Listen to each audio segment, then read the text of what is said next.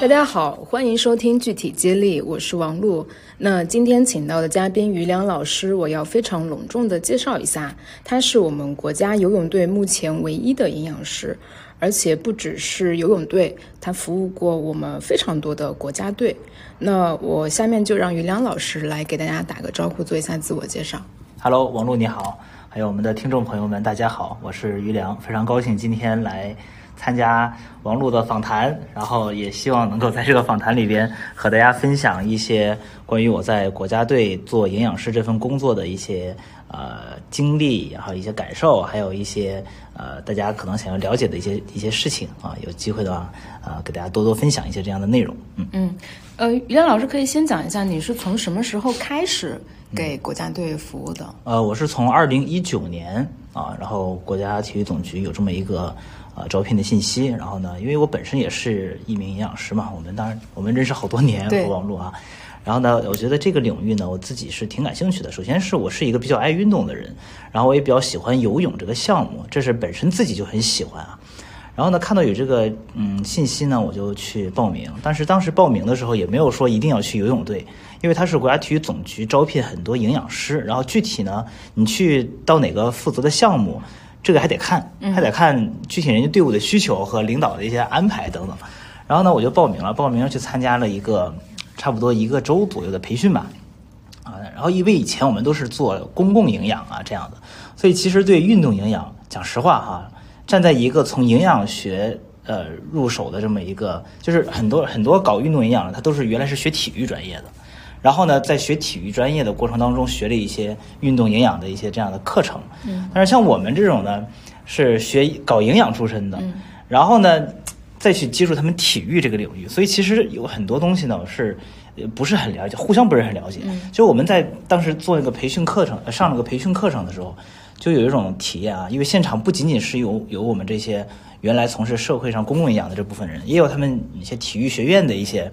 呃，一些人都在听这个运动营养的课，我们当时就非常有一种感受，很深，就是我们这部分人，当一讲当一讲到运动训练相关的东西的时候，我们这些呃在原来社会上从事公共营养的人，就会感觉，哎呀。有些东西听不懂了，嗯啊，尤其是能量代谢啊，那那那些部分哈，呃，不同的运动项目的能量代谢特点那些那些部分，我们就开始搞不搞不明白了，然后就感觉非常头疼，还记不清。当然，一讲到食物营养的知识，一讲到一讲到膳食配餐、膳食搭配这方面的知识，看家本领。然后我们就，哎呀，这太简单了，是，对吧？然后，但是他们那些搞体育的，然后学营养的人，他们就搞搞不太懂，他们就觉得很复杂。嗯，所以呢，其实大家角度是不一样的。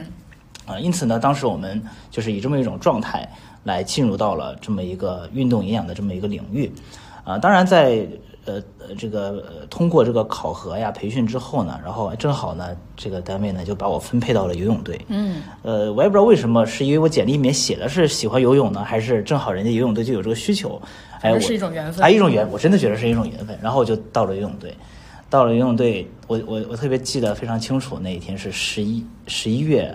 二十四号，对那一天，嗯，然后我我是到了游泳队，啊，但是过了两个多月就遇到疫情了嘛，然后紧接着就就后面慢慢慢的，对，这么个过程基本是这么个过程。然后就随队去参加奥运会，对，整个工作，对，因为原来计划是二零二零年的东京奥运会，是七月份，嗯，结果呢，二零一九年底去了一把，然后备战二零二零年的奥运会嘛，然后二零二零年一月初咱不就疫情了嘛，是，疫情了之后就开始封闭。三四月份，东京那边就宣布说今年奥运会就不办了，就延期了。然后就在里边封封封，一直封到二零二一年的七月份，呃，去参加的奥运会。嗯，啊，就在里面这么封了这么接近一年半的时间。明白。嗯，所以除了游泳队，还在什么地方？像哪些国家队？哎，就当时东京奥运会一结束，相当于这个周期。嗯，因为大家如果对体育了解的话，就是奥运呃。体育项目、专业体育、职业体育，它都是一个奥运周期，一个奥运周期。对。然后东京周期结束之后呢，正好就赶上了咱马上就要办的北京冬奥会了。对对。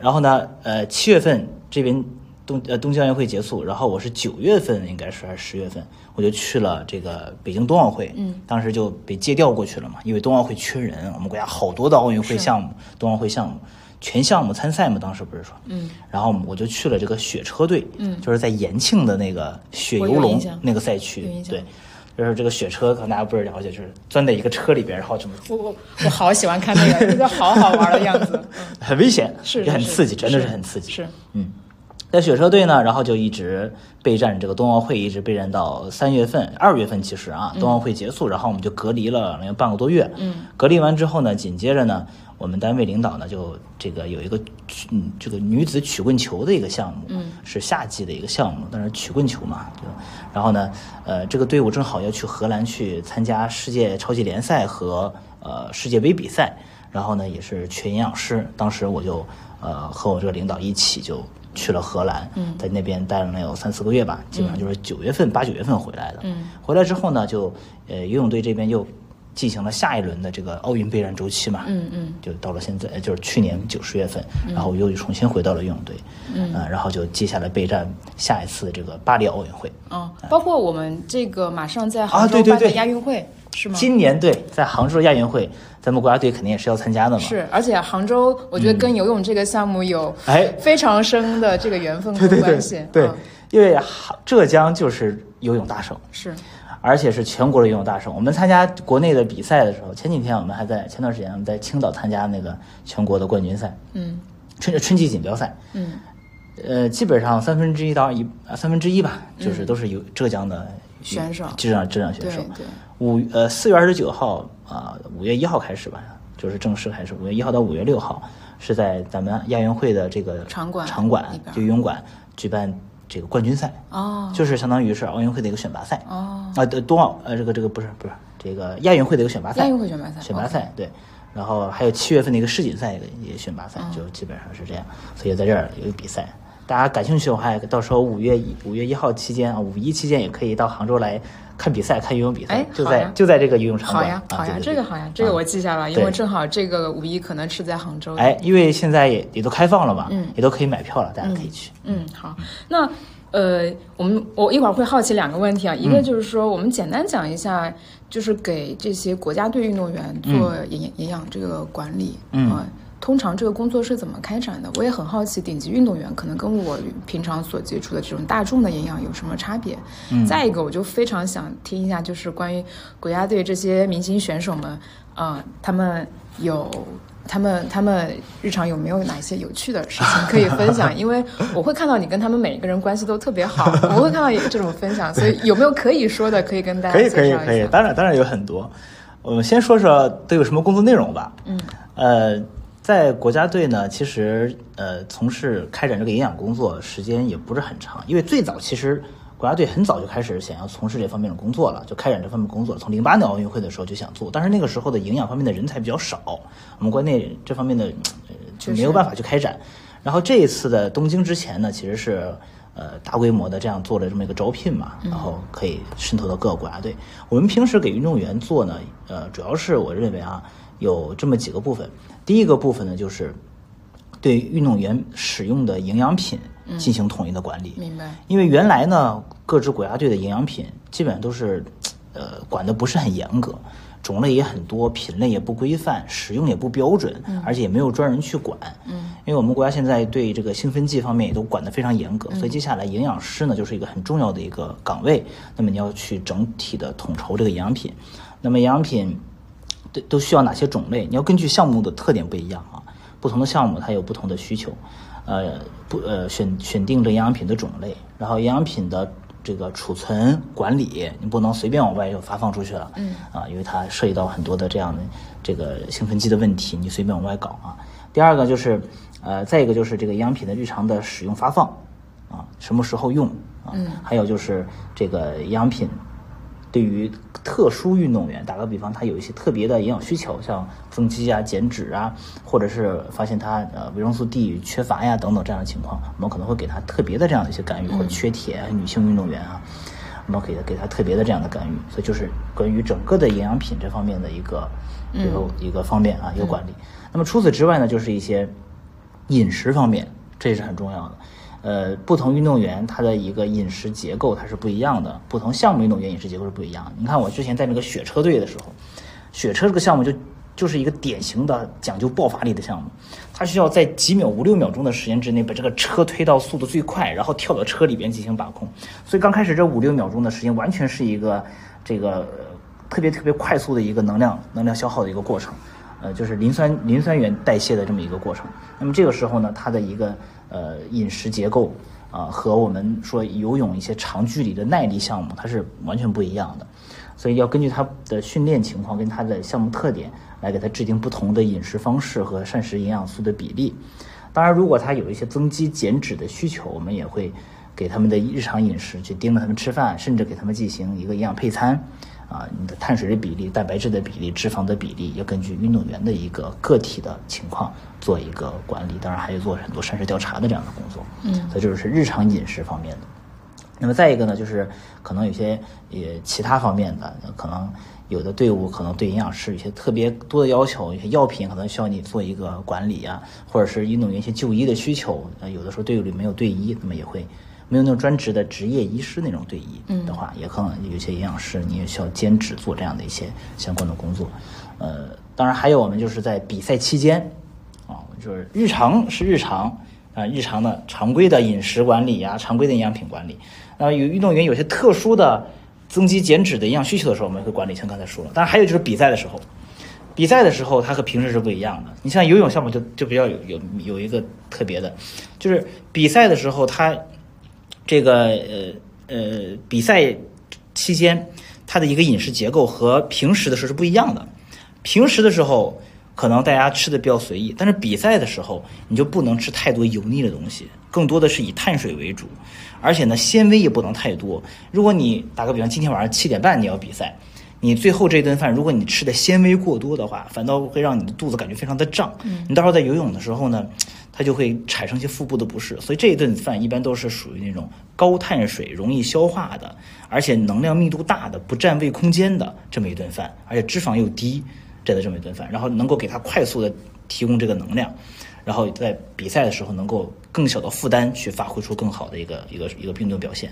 那么在比赛期间，你像有的运动员，今天晚上，呃，他可能会游两到三次，啊，可能一百字他游，两百字他也游，可是还他游个接力，他游好几次，但是他每一次游的时候，他其实都是竭尽全力了，对吧？我游一百次是我的主项，那我肯定是拼了命的去游。那接下来还有一场比赛怎么办呢？我不可能说第一场比赛我省着点儿，那就不可能。所以在第一场和第二场之间，我怎么样去做一个快速的恢复？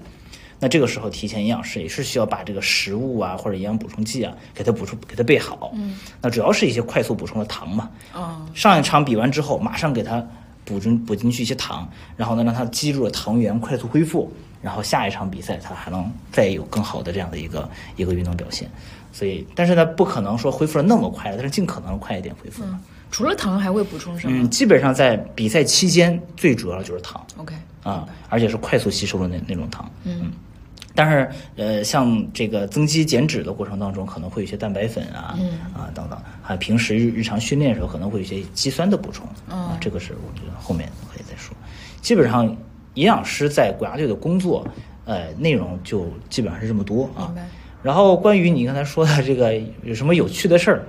那当然，咱也聊聊跟饮食有趣的事儿呢。就是，呃，年轻的小运动员，嗯，和这个成熟的呃这种运动员，他们在饮食上的还是不太一样。哦，那可以讲讲。对，你看，尤其是大家现在一些耳熟能详的一些优秀的运动员啊，像王顺，像张雨霏啊，再或者是说呢，像这个呃。这个这个这个，我们之前可能大家不是很熟悉的名字啊，像杨俊轩呀啊等等这些运动员，他们都是真的，呃，很认真在饮食上。哎，打个比方，他现在目前虽然没有什么特别的需要营养干预的一些一些工作，打个比方需要增肌减脂，但因为他已经达到这么很优秀的水平，他的身体成分都已经已经很棒了。呃，有时候我经常会想，就是。国家队的运动员，我个人认为相对来说还是比较好管理，省队可能会比较难一点。因为如果你的身体成分的比例不够好的话，你可能都进不到国家队。嗯，我们在全国比赛上经常会看到各个地方的一些运动员，没有进国家队的运动员，你会看到他的身材，一看就是有差别。对，就和国家队运动员不一样，不一样。国家队就是国家队。哎，他他就是一定要把自己达到这个身材水平，他才能进得了国家队，他才能有这么好的运动表现。他的能力表现是跟他身体成分他就能他就能能能能体现出来。对，然后所以到国家队，他已经是身体各方面成分啊，各方面都已经很好的，但是他也是也是需要做干预的啊。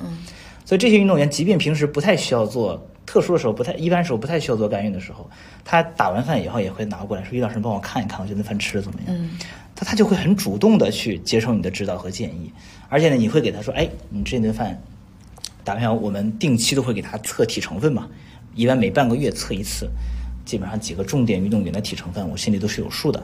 那么，呃，例如某个运动员 A，他最近这个体脂一直在一直在涨，嗯，那么最近我可能就会对他做一点关注了。”那么我在他吃饭的时候，看他有些高脂的食物啊，油炸的东西太多，我就会给他指做一个建议，说你这个东西最近少吃一点啊，可以增加点什么，给他一个指点。那这个时候他就会很愿意接受。嗯。但是有一些小运动员就不一样了，一些呃刚刚到国家队的，年纪比较小，尤其是男孩子啊，女孩子还好一点，男孩子特别调皮啊。我们当时就记得有一个运动员，名字咱就不说了啊，一个小孩儿，呃，他特别爱打篮球，我都不知道搞什么，就他。闲的没事儿，游泳训练完之后，他打篮球，他会他能扣篮那种，就真的是身体条件真的很好。我说你其实你应该去打篮球，你不该去搞游泳。他就吃饭的时候看到有炸鸡翅，他今天这一顿饭就全是炸鸡翅，全部整个这一盘子全是炸鸡翅，然后自己还自己称自己我是国家游泳队的翅，什么什么鸡翅王，翅王，翅王，翅王，对，然后就就饮食结构非常的呃不合理，嗯，他就可能。遇到好吃的，他全吃这一种，嗯，他就不会均衡的去搭配，嗯。但是有些比较成熟的运动员，年纪比较大一点的这样运动员，他就会对自己有更严格的要求，他在饮食上就会比较均衡一些。明白。哎，当然还有一些运动员，因为年纪游泳运动员年纪都不是很大，是是是。你看男孩还行，女孩基本上都是二十岁左右，十七八岁，二十岁左右，呃，他们很多还在还在上学，在上学的时候，有的时候个别的啊，平时玩的比较好。说，哎呀，你最近饮食该怎么样管理管理了？他其实有的时候他自己也会有一些不舒服嘛。说你最近怎么你想吃的东西你都不让我吃，怎么怎么样，也会有这样，就跟普通人的一样感觉是一样的。然后，然后于老师这样，老师给我布置这个作业，你帮我把这个作业写了，我就明天好好吃饭。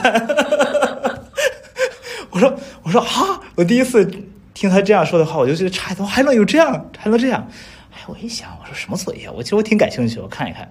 哎，他那个作业就是，呃，就是什么，呃，什么埃隆、伊隆马斯克呀，什么什么什么特斯拉这，他可能他也上阅读吗？算是就是英语的一个阅读阅读理解嘛，然后让你让你去做分析，啊，都是学学生的年纪吧，学生的年纪吧。哎，行，我就帮你帮你做一做，帮你做一做，然后啊，这个未来几天得好好吃饭，所以这都是一些我觉得平时可以，呃，大家。嗯，经常玩啊，就关系比较好了嘛，时间长了，就会有开这种玩笑。嗯，当然也并不是说他就是不爱学习，他其实也爱学习。所以这个运动员现在每天晚上都在学英语单词。嗯嗯，因为呃他自己对自己有更加严格的要求。啊，还有很多运动员，他你看他平时训练，他其实还会练书法。嗯，他的书法写的特别好。我们春春节期间因为都没有办法回家嘛，嗯，运动员没办法回家，所以他们就在。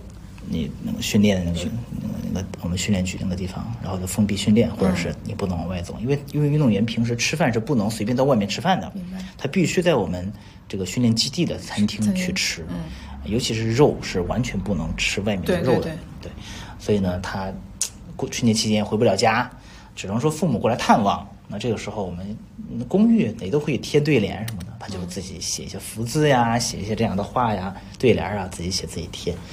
所以就是还是蛮蛮好的，就是平时和这些运动员在一起，他们平时其实和我们相比，接触社会接触的不多，嗯，也是比较单纯的，嗯嗯，哎，然后每天可能人生经历和我们不一样嘛，我们都是成天上学然后长大的，他们就是每天训练长大的，对对，挺辛苦的。好，然后刚刚有提到说，其实运动员会吃一些营养品被你们管理吗？我我我好奇，就是这些营养品是可以对外分享的吗？就是说他们吃什么哪些类别，然后是为为什么功功效吧？功效是吗？对，或者说他是为什么目的？他需要吃这样的营养品？对，其实原来我刚到国家队的时候，营养品的种类是很多的，嗯，像什么褪黑素呀，还有什么膳食纤维的一些片儿啊，嗯。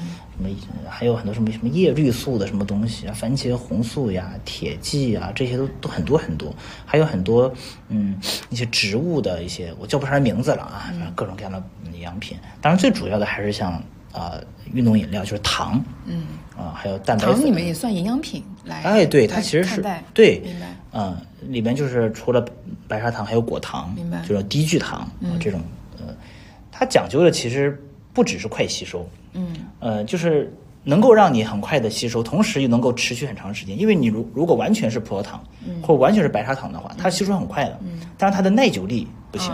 明白。所以这里面加入一些低聚糖，或加入一些果糖，它可能这个，呃，就是就是谁哎持久一些，对，可能呃，原来你喝完之后可能二十分钟训练，呃，你可能就力竭了，那这样的话能达到四十分钟或者这样慢慢的往下降。所以糖，然后蛋白粉。明白，哎，蛋白粉是常规的，因为，呃呃，不同项目运动员不一样。你像之前我说的那个雪车，基本上男孩子的体重都在一百公斤左右，而且他们的肌肉比例是非常大的，低呃脂肪率是低的，所以他就需要维持他的肌肉量。他日常饮食，他有些运动员他食欲不是很好的时候，他就没有办法获取那么多蛋白质，或者他这顿饭发现有面条了，哇哇哇来来一大碗面条，或者甚至两大碗面条，但是肉他吃的很少。他这个时候蛋白质就可能摄入不足，那这个时候我们就要评估他的饮食，发现他的体成分的肌肉开始往下掉的时候，我们就该给他供应一些蛋白质。当然，游泳项目其实也是一样，呃，因为个子都比较高嘛，那女孩子都比较高，男孩子也都比较高，这么一个情况，的蛋白粉啊。然后呢，再就是像肌酸这种，嗯肌酸这种呢，它主要是能够呃呃，就是就是。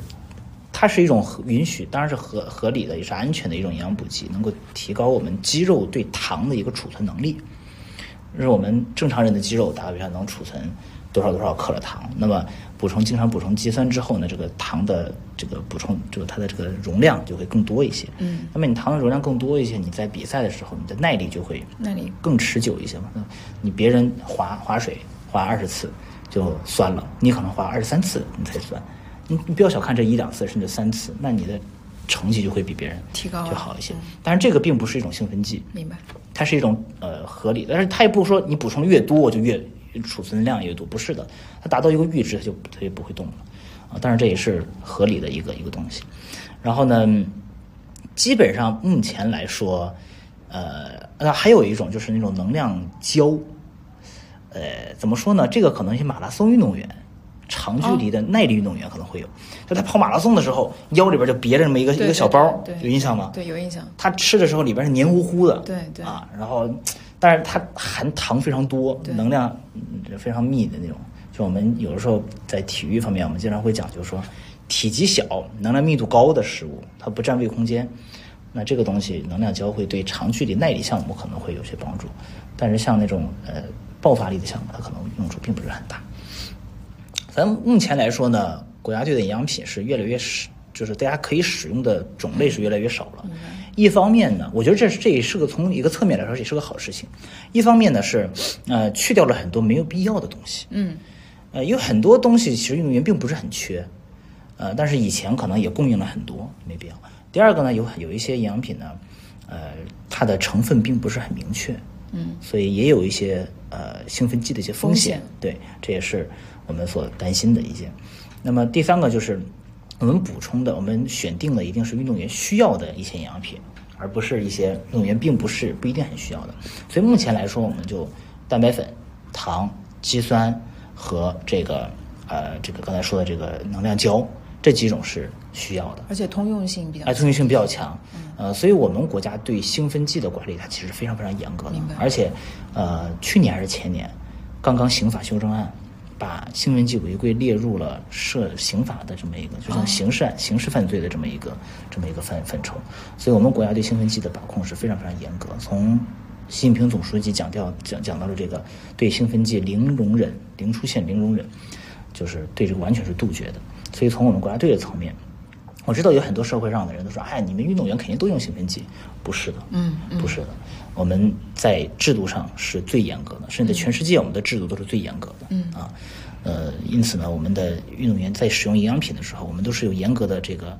有的时候我都自己都想过，这是个高危行业、高危职业。一旦运动员吃出问题来，那我首先是首当首当其冲。但是从我的角度来讲，我要尽最大的努力来避免一切的这种可能性的发生。是从我这里出去的一切东西都一定是安全的、有把控的。明白。嗯，好的。那想问一下，就是说。呃，普通人，我们不是专业的这种运动员，尤其不是国家队的。嗯，我们在运动上有哪一些饮食的小建议是可以参考呢？比如，如果我们强度也不是这样子，就是比方运动前、运动中、日常，啊，他怎么样去帮助这个效果提升？比方说，他普通人吧，嗯，普通人要减脂、要增肌，那有哪一些建议可以给到吗？呃，先说。一般层面，再说这种功能性的增肌减脂层面啊，对于一般层面来说，大家如果日常跑个步啊、游个泳啊，呃，出去做一些简单的体育活动，其实是对营养品没什么需求。没有需求，就正常吃完饭，然后哎，对，就完了。对你吃完饭之后，你只要肚子不胀，然后你消化个一个来小时，你就可以吃运动，完全没问题。包括现在学生，你上个体育课，那四十五分钟的时间，完全没有必要用任何的营养品，你也没有必要喝运动饮料。我们现在超市里卖那种各种各样的运动饮料，哎，这个运动饮料它很多老百姓分不清的，能量饮料和运动饮料是不一样的。嗯，就能量饮料就是像什么，嗯呃，含一些牛磺酸比较多的，对吧？我们不说品牌了啊，牛磺酸比较多的那种，它其实是能量饮料，它其实运动员是不喝这种，一般不太会用这种的。但是我们运动饮料呢，是指的里面有一些电解质和糖，电解质、钠呀、钾呀这种电解质，然后再加上糖，它是这样的。但对于对于咱平时的运动完全没必要，因为我们体内肌肉里面储存那些糖原足够我们维持一个小时以内的这个日常的身体活动了。嗯嗯。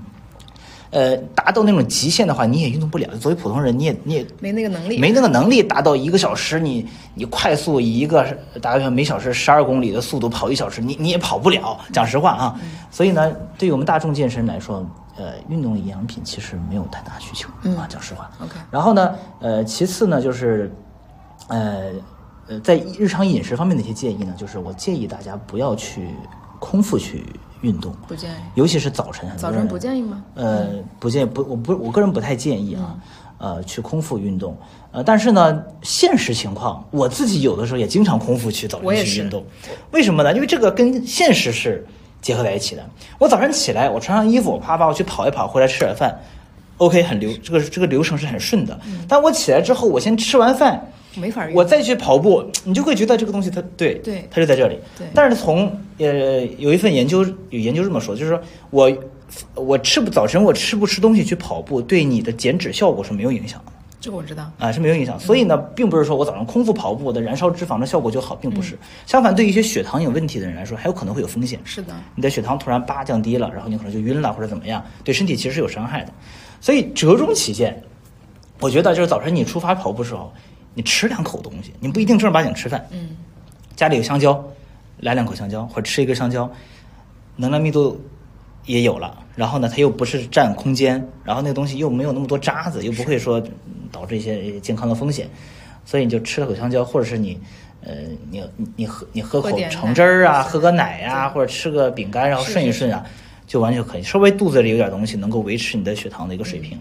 你去跑步就可以，然后大家也还有一点就是运动完了之后要不要吃东西？嗯，这一点我觉得也是有有一些误区啊。很多人，包括我自己，原来去游泳，游泳完了之后呢，说你在吃饭，那不就白游了吗？你游泳游泳游了三百大卡、四百大卡游掉了，你喝一杯果汁儿，或者是你吃个什么呃呃吃口馒头啊，吃个什么东西，你不就又把这个能量补充来了起来了吗？你后来其实发现你不，它不是这么回事就是你。你在正常的日常生活当中吃一块馒头，和你在运动完了以后去吃一块馒头，它这个糖的吸收的过程是不一样的。就是当我们运动完了以后，尤其是大量耐力运动完了以后，我们体内肌肉的糖原是消耗掉了，几乎消耗没了嘛，消消耗掉很多。那这个时候你再吃一些碳水进去。它大量的碳水，更多比例的碳水，其实是补充到了你的肌肉里边，作为糖原储存在你的肌肉里边。尤其是我们讲究的是运动之后三十分钟之内尽快补充碳水，这个时候的碳水它是很快能够补充到肌肉里边，它在体内储存的那个比例其实是很少的。但如果你过了三十分钟以后，慢慢一个小时以后你再吃，它可能就储存量就就越来越低。它和你本来已经吃饱饭了，我再额外加一块馒头的概念是不一样的。所以我们建议大家，运动完了以后，可需要补充一些碳水。补充完了之后，它会到你的肌肉里边储存糖原。你第二天再去运动的时候，你的肌肉糖原是很充沛的，你还可以运动的更好。然后你再不断的持续下持续下去，它就会是一个正循环。你的运动能力会越来越好，运动越来越好，而且你吃东西又不会转变为脂肪在体内储存。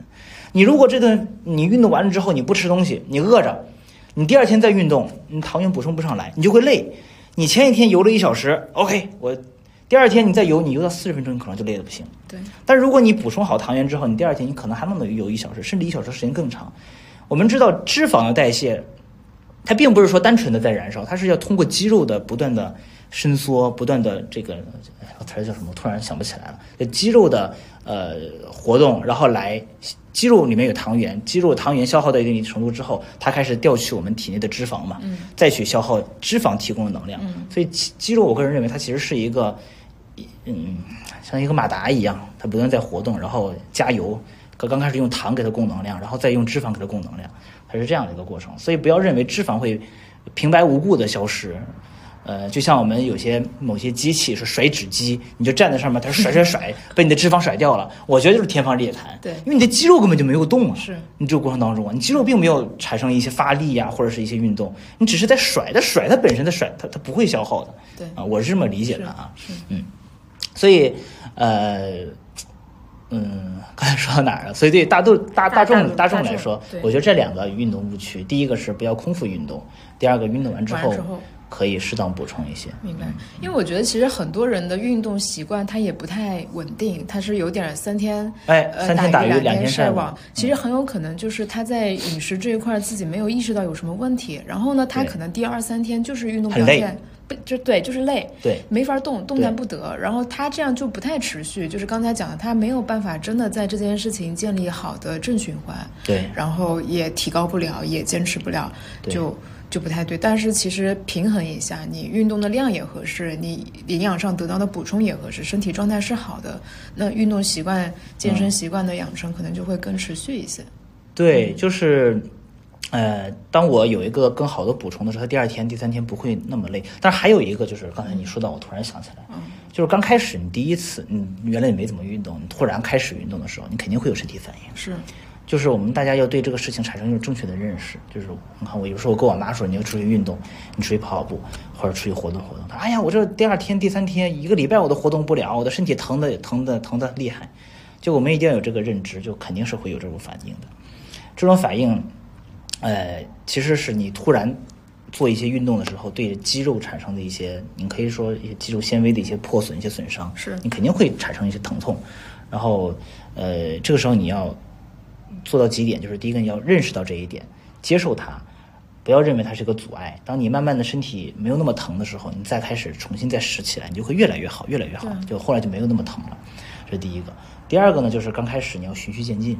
有很多人说，哎，我今天突然休班了，我出去跑步，啪就跑个一小时，配速很高，配速很快，那你肯定后面你就你就持续不了了。你刚开始你可以先跑个二十分钟，甚至跑个十五分钟，然后过两天你再跑个三十五分钟、四十分钟，慢慢的循序渐进，你身体反应就不会那么剧烈。就像运动员他们制定训练计划也是一样的，他不可能一上来就给你上强度，他也是有个大周期里面套小周期，小周期里边刚开始某个阶段是。量少，强度低，然后慢慢慢慢的量多，强度还是低，然后再慢慢慢的量多，强度也多，然后再，哎突破一下，哎，嗯，提升一下自己的能力之后，哎，他再再慢慢再回来，嗯，他不断的这么一个小周期大周期，所以他都是这样循序渐进的。所以对我们普通人来说，呃，运动还是，我我经常有的时候我参加个采访，我就是说啊，奥林匹克它是个 game，是吧？奥林匹克 game，嗯。它是个游戏，你不要把它想成是很是一种痛苦的东西。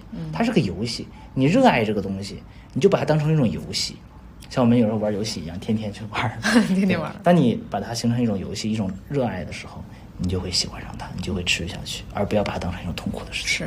是是，好的。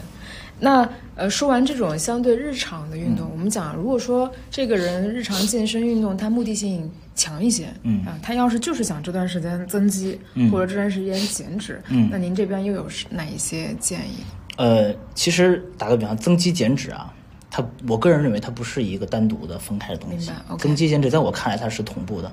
呃，很多人说一个人不可能既增肌又减脂，这是错的。嗯，我给运动员做营养干预的时候，我在东京奥运会之前，我给两个运动员，一个运动员是做了四个月，一个运动员是前后就一个月，东京之前一个月。我四个多月的那个运动员都是两个人都是女孩啊，女孩，女男孩可能表现会更好，女孩因为她的代谢她会慢一些，嗯，就是女孩子，呃，第一个四个月那个，他的体脂率从我记得他刚到国家队时候二十一的体脂率，到东京奥运会之前比赛是十七，然后体重是几乎没变的，也就代表他体脂率下降了三四个百分点，肌肉肯定上去，肌肉就长了那么多，对。第二个运动员呢，也是在东京奥运会上得拿拿了个冠军的，呃，接力项目拿了冠军那个运动员，他也是在东京之前一个月，呃，在国家队做一个做了一个集训，然后当时我们领导就给我要求说，这个月你要管好他，因为这个运动员他平时是不太容易，就我们自己说不太容易管得住嘴，他其实就是还小嘛，经常，但是东京奥运会之后他就明显成熟了很多啊，特别特别好，就那段时间，我就总盯着他吃饭，呃。不会让他饿着，但是同时也会调整他的饮食结构。他就是想吃那种甜的呀、点心呐那种东西，然后我就给他做一些平衡。到东京奥运会之前，整整体重应该是也是没有掉啊，还是掉了零点零点三、零点四公斤，但是肌肉量肌肉量增长了两公斤。嗯，那么最后我觉得对他的一个成绩也是有一定帮助的。嗯，也就是说他的增肌减脂，它其实是同步可以同步的。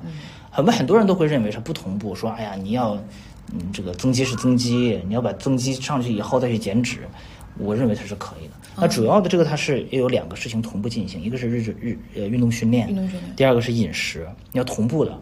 呃，运动训练呢，想要增进的话，就是一定要做一些力量。那么当然，在运动训练方面，你想减脂，一定得有耐力，就是你就是做一些有氧训练，它是一个相互结合的。嗯。那么同时在饮食上呢，一定要做到。低脂高蛋白的饮食，但是高蛋白不是那种特别特别高啊，就碳水一定要充足。然后呢，脂肪跟蛋白的比例你要给它错开一下。嗯，可能原来我们对于普通人来说，我们的脂肪是二十到三十嘛，嗯，对不对？算是呃，对，呃呃，蛋白质十到十五，脂肪二十到三十，碳水五十到六五十五到六十嘛，这么个比例。但是呢，可能对于这个时期的运动员来说，或者是对我们普通大众，我们要做增肌减脂，我们那个蛋白可能你就要达到二十。到二十五，然后脂肪你就可能需要降到十五到二十，是这么个比例。然后慢慢的，它就它就会产生差异了。再加上你的这种训练，你做一些力量训练，那么它本身就容易刺激肌肉的一个一个生成嘛。嗯。然后再加上一些有氧，你再消耗一定脂肪。那我我的问题是，日常是不是很多普通人他的运动量，因为他做不了那么多，嗯，他其实他可能也知道又要做这个。呃，力量训练又要做有氧训练，但是在他的一天的时间里面，他做不了那么多，他所以他才没办法达到增肌和减脂同步达成。有没有是这种原因限制了他同步实现的可能性？所以他们会拆开的稍微看一点儿。呃，一样的，但是一样的，我觉得一样的，因为什么呢？就是你不一定说你，你你今天做今天同一天，你既要做有氧也做力量。嗯。你可以说我今天做力量，你明天对做做有有些有氧训练，嗯，对吧？你今天是力量，明天有氧，因为肌肉它力量训练本来也不要求每天都做，是的，你一个礼拜能做两到三次，嗯，它就能够维持你的。就是我们普通人啊，我们那篇研究有一篇研究也说，就我们普通人，你每个礼拜只要能够做两次力量训练，而且这个力量训练你也不用说去突破自己，嗯，你就你自己完全能承受得了的那种力量，你做一些卧推呀，做一些深蹲啊，或者做一些什么。你只要自己能承受得了的，不用去加量，每个月每每个周两到三次，你的肌肉就不会掉。嗯，对，先让肌肉不掉是。哎，就不掉。然后呢，这个时候如果你你在这个有氧方面，你再再去增加一些，然后你的脂肪燃烧比例就会高一些嘛。对。那你自然而然体脂率就会降低。明白。那如果你适当的再增加一些力量，那嗯，不是说不是说你增加次数，哪怕你在练的时候，你原来卧推呃或者五十公斤、六十公斤，你这样增加十十公斤，你可能这个肌肉你就会上来。嗯，当然饮食上也得有啊，一定有这个蛋白质的一个那个一个充足的供应，它才能够补充上来。嗯，所以它其实是可行，理论上是可行的。嗯，只不过呢，就是说我们 我们普通人平时他可能不会像运动员这样有人专门盯着他，嗯，或者是在饮食上给你一个正确的指导。打比方，我们运动员都是自助餐。我们想给他配多少蛋呃肉，配多少蛋白质，我们就能给他配好。但是我们普通人，可能今天打比方今天中午，哎呀，工作就一个小时休息时间，楼下只有兰州拉面或者是什么呃，我们就很难去把它在饮食上搭配的好。但是其实是可以实现的。嗯，我刚刚还听到一个，我觉得是。呃，大众里边有一些误区，因为刚才讲到说碳水要保证，然后蛋白质要高，脂肪要少。嗯，我观察到，我觉得身边有一些人，他知道蛋白质要多，嗯，这个没有问题，嗯，但是他会把碳水嗯控的比较低，然后他其实不太在意自己的脂肪到底吃的是多还是少，嗯，可能可能当然有有的人可能会把脂肪也控的少一些，但是我觉得这里边是不是一个比较常见的？我觉得他会把碳水控的极低。所以其实其实就是我在我看来就是叫饿肚子，饿肚子。对你你你碳水控制的极低，你基本上这顿饭就没什么太多东西了。嗯。然后你剩下的就是蛋白，而且你这个蛋白，呃，当然我相信会有很多人啊，他这个蛋白会找的很好，什么鸡胸肉啊什么牛肉。但是也有很多人他就误认为只要是肉它就是蛋白，其实他对食物知识的了解是少的，对少的。所以为什么说我们我们呃。平时工作的时候，我们也会发现，大众对食物营养的知识其实挺挺欠缺的。对，他分不清哪些食物里边是含哪些营养物质高和低的。尤其是有很多人搞生酮饮食啊。嗯嗯。我我自己并不认可，并不完全认可生酮饮食本身。嗯。但是我知道很多人在做生酮饮食，他就说：“哎，我在吃这个，我就是在吃吃吃，呃，就是吃这个比例就是生酮饮食。”但是他忘记了西红柿炒鸡蛋里面他会放很多糖，他就以为那就是生酮。西红柿本身里面也有糖啊，对不对？然后呢？糖醋排骨，他以为也是生酮饮食，但是糖醋排骨里面也有很多糖啊，但是他就他这样吃的话，他就很难生出来，嗯，对吧？然后还有什么呃粉蒸肉，他就以为这个东西也是高脂的东西，但他忘记了，那个淀粉，它本来也就也都是碳水，所以我想说的是，大家对食物知识的了解其实还是不是很很好，这是第一个。那第二个就是说，呃，很多人说我把碳水控，他哪怕会搭配啊，我把碳水控制的很低，呃。我我认为他这样的话，他能量身体在能量消耗的时候，他其实是在自己自己消耗自己。嗯，就是碳水控制很低，但是并不代表你身体不需要碳水，因为我们肌肉里边是需要储存糖原的嘛，肝脏啊肌肉里面储存大量糖原。那么如果你碳水吃的少，你的糖原就少，你糖原就少，你在运动的过程当中，你就会没有那么没有燃料，哎，没有燃料去对，那这个时候它就会。消耗你体内的，对，也会消耗你体内的脂肪，同时也会消耗肌肉，肌肉嘛，身体其他地方，对吧？糖一生嘛，是吧？那么肌肉的一一消耗，它也会产生，那么你的肌肉量也会降低，所以你会出现那种瘦是那种消瘦的状态，就会，嗯，而就不健康的那种瘦，甚至你在食物脂肪那方面你了解的不是很深的话，不是很多的话，你可能就会出现那种盲目减肥带来的肌肉很低。然后脂体脂率就变得很高。前段时间我看那个咱们那个营养师同行在也是在在杭州一个医院营养师，他就发了一个一个女孩的一个体成分报告。嗯，那肌肉量差二点几公二点几啊，比例是二点几还是反正就很低很低。在体成分报告里面，就脂肪很高，达到二十几，然后肌肉量可能就很少很少。他我觉得这种盲目减肥带来的把自己耗没了，它这种就会导致基础代谢也低很低。呃，你是看起来现在瘦下来了，两三个月的时间你瘦下来了，但是你稍微一吃你就胖回去了。对，所谓的反弹容易，就是你把肌肉代谢给吃没了。是是，哎是，所以我我还是我们还建议大家碳水要保证。对，呃，碳水要保证指的是在总膳食能量的情况之下的碳水要保证。打个比方，我这一顿饭啊，你该吃一千八百大卡，你的碳水的比例。是百分之五十五到百分之六十，你可能是个呃七百八呃八百大卡九百大卡这么一个比例，是这样的一个比例，而不是说我本来呃而不是说我我现在的整个目前饮食结构可能我超过了已经吃的超过了两两千多大卡了，呃超过了一千八百大卡了，然后看起来的就就我可能表达的不是很清楚，明白明白明白，大概懂了，大概懂，对你一定要在就是我想说就是你一定要在。你既定的量总量里边的去调整，而不是说我今天一天吃的少了，然后给它加一个量。对，或者是说我今天按照我今天一天随便吃的这么一个结构里边，我碳水的多和少评价是在那个大框里边。OK，而且其实也可以给大家补充一点，就是碳水最好在你一天的各个餐早中晚之间给它分开的匀称一些会更好，对吧？对，就早中晚餐其实都要有碳水，而且我个人对我们普通人来说，我觉得是复合碳水，复合碳水是最好的。我自己特别喜欢早餐，我到哪里去我都是燕麦加牛奶，就我感觉是非常非常好。就是燕麦营养师的自我修养，碳碳碳水纤维也有，牛奶当然可能去点蔬菜和水果，那蔬菜和水果也是比较容易吃到的，一般上午都会哪里都会有点儿，是，其实是很好的一个早餐搭配，而且饱腹感也很强，是，足够你撑到中午。但是如果我把我把燕麦换掉了，我吃我吃一个什么面包，我吃了个什么什么点心，它热量也不低，但是我到十点多我可能就饿了，但是碳水但是呃麦片的话，我可以让我撑到十一点到十一点半。完全没问题。是是，我发现我们学营养的，可能有时候有一些习惯，就是一个觉得好的东西，能长年累月坚持吃，然后也不觉得怎么样。然后外人就是你怎么天天吃这个？对对对对，我舒服呀，我就是觉得吃完好。呃，一个是营养好，而且另外觉得我真的是喜欢那个味道，舒服呀，对啊，你知道吗？开心啊！我自己在家里的时候，就是牛奶、燕麦放微波炉一热，对。都都不用在锅里面去煮，你在锅里煮你还得洗锅，是是多麻烦，是直接放微波炉一热，跟我一样，两分钟。嗯，那呃还有一个是因为我我看到于老师自己朋友圈有分享过关于咖啡的一些建议啊，我觉得其实现在喝咖啡的人也多，然后大家可能也不一定是说为了提高运动表现什么，他可能就爱喝。嗯，有没有关于咖啡的一些小知识可以分享一下？那我们现在桌子上就桌上也有，对我们俩正在喝。其实，在运动领域啊，运动就原来咱没接触过运动营养的时候，咱了解的不是很多嘛。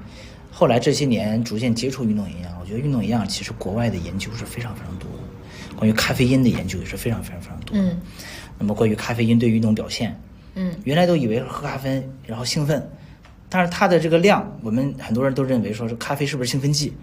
其实很早很早的时候，我记得是九十年代之前，咖啡是列入什么兴奋剂的。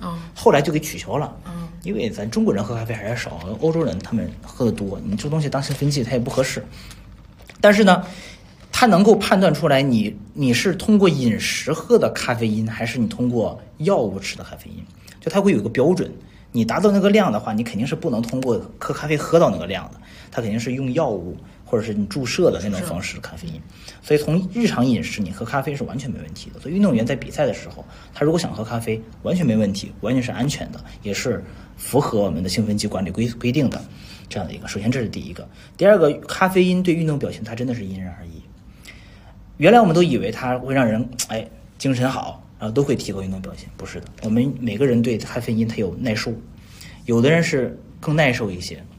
有的人是不敏感，有人是有人是敏感，有人是不敏感的。对于前两天我刚刚发了个朋友圈，一个一一个一个一个文章写的，我总结了一下，就是对于对对咖啡因耐受好的人，他能够提高运动表现；而对于那些对咖啡因耐受不好的人，他反而可能会损害运动表现。嗯，这一点在我们的运动员身上，我平时和他们聊天的时候，我能感受得到。有的运动员他对咖啡因耐受的好，他喝了他一定要赛前喝咖啡。他会觉得很兴奋，但是有的人他会觉得我怎么喝了以后反而感觉使不上劲儿啊？哎，我觉得就是这个研究上的差异。是的，是的，这是这个。然后对于咱们普通人来说呢，我觉得呃，更多的我觉得是对睡眠方面的影响。因为我们的运动量本来也不大，我们嗯运动表现差的也不是不会那么，因为运动员他是讲究极限嘛。极限，对。我差零点零一秒我可能就不行。是。但是对于我们普通人来说无所谓。那么更多的就是对对睡眠的影响。昨天我刚发的那一条，就是说，呃，这个，呃，睡前多长时间喝咖啡会对睡眠有影响？就睡前那个实验做的是，睡前就睡觉的时候零小时喝咖啡，睡前三个小时喝咖啡，睡前六个小时喝咖啡，就是六个小时之内喝咖啡，都会对睡眠带来一些影响。都会有。对，大约是会影响到减少总体睡眠量的一个小时吧，这么这么一个量。其实对我来说，我的表现就比较明显。呃，其实不仅是咖啡因，咖啡的咖啡因，你说喝茶也是。如果我在睡前三四个小时之内喝茶，晚上我就可能可能会失眠。当然，这个也不一定。这个可能也因人而异。因人而异的。嗯。你你像你你你可能更加耐受一些，可能就没事儿。你像我们的那些很多同事，睡觉之前都会喝茶，那他们可能也也都没事儿，可能习惯了也不一样。当然，其实跟你当天的疲劳程度也有关系。你当天如果是很累的时候，我觉得你你喝咖啡，哪怕喝一大杯咖啡，你该睡可能也也还能睡得着。但如果你当天就没有什么身体活动，然后你你上床的时间又很早，一直在床上躺着看看手机，那这个时候就很容易失眠。但是你讲到说它影响的是这个睡眠总时长，它不一定是入睡晚睡不着，他可能就是还是那个点儿睡了，嗯，但是他可能容易早醒，那也可能，这是有可能。对他那个实验就是说，他是最终结那个那个数据是睡眠总时长，嗯，他并没有精确到说我是什么几点到底是几点入睡，他都不太好做，可能这个是。OK，我以前看的研究应该是说。可能对耐受性还好的人，也是建议睡前四个小时左右，三四个小时就不再喝了。嗯嗯嗯。这方面研究很多，不同的研究它都会有不同的结论。但我我自己总体对于咖啡相关研究，我不会太完全采信，我因为我我觉得就是它个体差异很大。对对，耐受能力差异很大。嗯，OK。嗯。然后还有一个问题，我觉得是这样，就是跟运动本身可能不那么相关，但是因为我身边很多朋友都关心，嗯，就觉得自己会感受到精力不充足。就是这个身体状态上，包括无论是呃十二月那一波疫情感染之类的，养过好了觉得没好透的，包括说平常工作疲劳这些，那么想问一下，对于这些朋友在呃饮食上和精力保障恢复上会有哪一些建议吗？呃，我觉得呢，要饮食和运动结合在一起。我们以前呢学营养的时候，我们都说运动也也就是吃动要平衡。从事了运动营养师这个行业之后，我真的深刻的体会到这一点。呃，我们我我我可能阳的比较早，现在说都没有问题。我是去年七月份我们在荷兰比赛的时候，在那边我知道感染的，对，我知道。对，然后我觉得我完全彻底恢复呢，是到了十二月份一月份，嗯，我才完全彻底恢复。我总是感觉身体这个这个这个肺的功能啊不行，但是我是怎么恢复的呢？我是后来跑了几次步。循序渐进跑几次步，我觉得就是把这个又重新把肺的功能给激活了，所以我觉得大家未尝不可去活动活动，然后从小量的一些有氧训练开始，慢慢恢复恢复，它可能就会把你的这个肺功能重新给你恢复一下。然后呢，我觉得在饮食上就是要均衡饮食，可能又老老老生常谈了，均衡饮食。呃，我觉得更多的吃一些这个新鲜的食物。然后少吃一些油腻的加工的食物，它会能够把我们的身体的健康状况带入到一个呃清爽的一种状态，然后一种积极、更更正循环的这么一种代谢的这么一种状态上去。你可以坚持个一个月到两个月的时间，我觉得在饮食上就会给我们身身体上带来一个净化。啊，但是如果说嗯呃每天。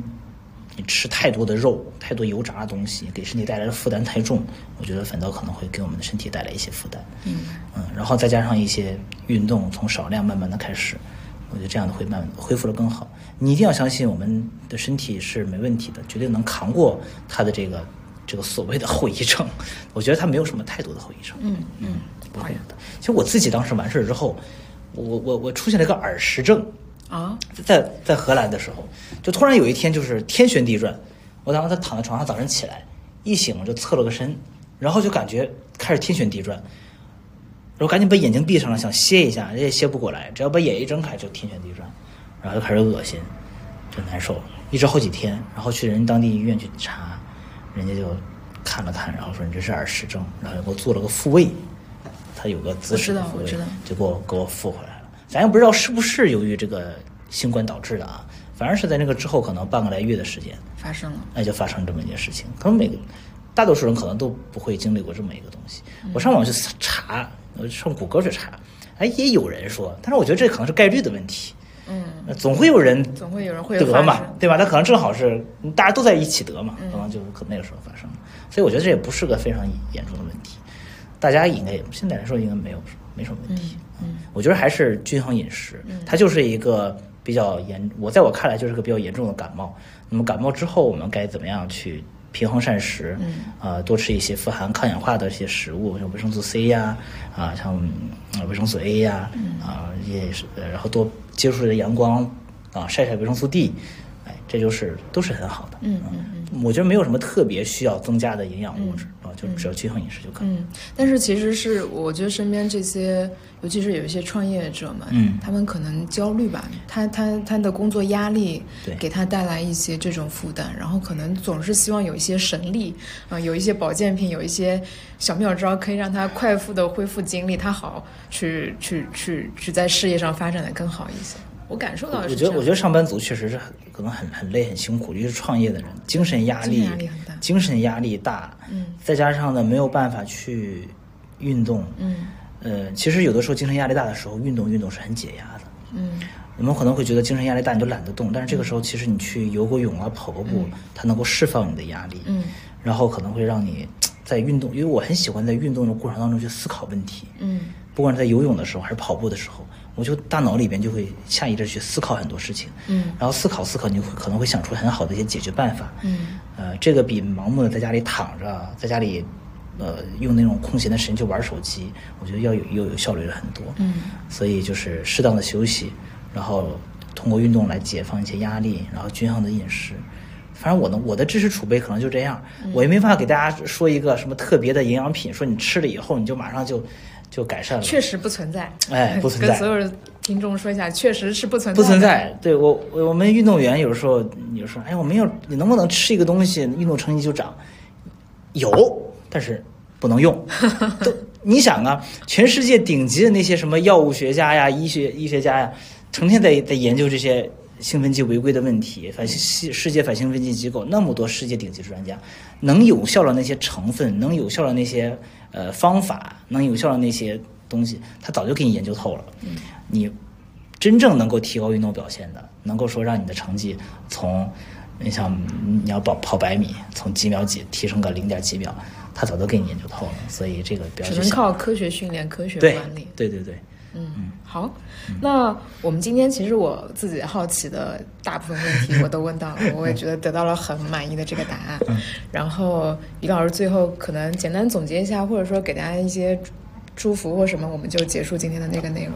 行，我觉得，呃，运动营养呢，它是一个呃和大家的生活息息相关的一个一个领域。可能大家看来这个运动营养，呃，和大家距离比较远，都是运动员，但是事实上我们每个人都是需要运动的，我们每个人都是需要饮食的，它和我们每个人的生活真的都是息息相关的。我们可能不需要像专业运动员那样做那么精准的运动营养的管理，但是了解一些相关的知识本身对我们没有坏处。而且另外，在我们国内的营养学的领域里边啊，我觉得王璐应该也有这种感受，嗯，就是呃做科普的很多，但是做运动营养科普的少，呃不多啊，可能它有一定的门槛，嗯，呃，但是运动营养其实在国际上来说，它是一个呃非常重要的一个板块。你看，我们现在有公共营养，有临床的一些营养，有孕妇的营养，有老年营养，有学生营养。其实运动营养它是一个很受欢迎的板块，而且呢，在运动营养方面，大家也不要完全，我可能说这个话，我不知道你认不认同，不要完全排斥。呃，营养品，有的时候，呃，有些运动营养品，它其实是能够帮助你的，因为我就想要运动表现更好，我可以帮助我的运动表现做一个很好的提升，然后呢，帮我帮我的身体做一个很好的一个一个一个发展，所以，呃，它是一个非常广泛的一个领域，希望大家对运动营养呢能够多做一些了解，也能够多多关注我们国内的呃各种体育健儿。因为接下来有杭州亚运会，明年也有巴黎奥运会，运动员真的是很辛苦，他和我们普通人的生活状态也是完全不太一样的。啊、他们需要大家的关注，也是需要大家的关心。啊、他们的嗯，呃这个这个呃怎么说呢，就是挺不容易的，真的挺不容易的。我我举个例子啊，嗯可能有有点拖堂，我没关系，没关系。呃，在东京之前啊，我和一个运动员，我们俩经常去打台球。嗯，其实我的台球已经很不好了。那个时候我们在封闭嘛，都很无聊嘛，每天成天训练、吃饭、寝室吃训练、吃饭、寝室，就很无聊生活。然后正好有个有几个台球桌在那，我们俩就打台球，就喊着我梁哥，我们打台球，打台球。我我自己打的已经很不好了，你别看他是运动员，他打台球打的也不好，他甚至还不如我。几乎我这么说啊，几乎我们俩打台球十打十台，他赢他能他能赢一台，就不错了。连续四五台他都输，然后我就问他，对于我们普通人来说，如果咱俩打打着打着老输老输没意思了，就不想玩了呗。他他还都说，哎，再来一台，再来一台，再来一台。我说那你总输总输，你你你你不会觉得自信心什么受受挫啊那种？他说输输呗，我从小输到大的，你知道吗？作为他来讲，输赢对他来说，他当然想赢，但是他对输的那种感觉和我们普通人我感觉是不一样。嗯。他们是不是这种心理素质的一些培养和适应，就是需要一些这种？对他从从小比赛，对，小时候的比赛，大的比赛，输对他来说，他不会像我们普通人那种。他他胜负心，我觉得他的胜负心很高级，就是我想赢的时候，但是我能接受接受输。对，我想赢，但我可以输。对，所以这种，所以他说那句话之后，我在想，如果是我反过来，我跟他打打十台台球，我连着输五六台，我是什么样的心态？我可能就崩了，嗯，我心态可能就我再也不跟你玩了，我干嘛呀？我自己找虐嘛，嗯，对不对？但是他可以一天一天的，就是持续这样。他说我只要多打，我就会有进步。当然他本身成绩也很好，要不然他进不了国家队，是，对不对啊？所以就是说，他们从小到大的接受的这种呃人生环境，其实和我们普通人是不太一样。我就想说这一点，他们挺不容易的啊。希望大家多多关注我们的运动员。哎，我想到最后一点就是。呃，如果我的听众朋友们想要找到于良老师啊，有哪一些社交媒体是可以让大家去找到你的啊？这个可以分享一下。可以可以，呃，我有微博，嗯，呃，抖抖音做的不多倒是啊，大家可以搜于良运动营养，对，就是于我的名字于良两个字，然后加个运动营养就能搜到。好的好的好的，行好，那谢谢于良老师，我们今天节目就先到这里边啊，拜拜。好，拜拜拜拜。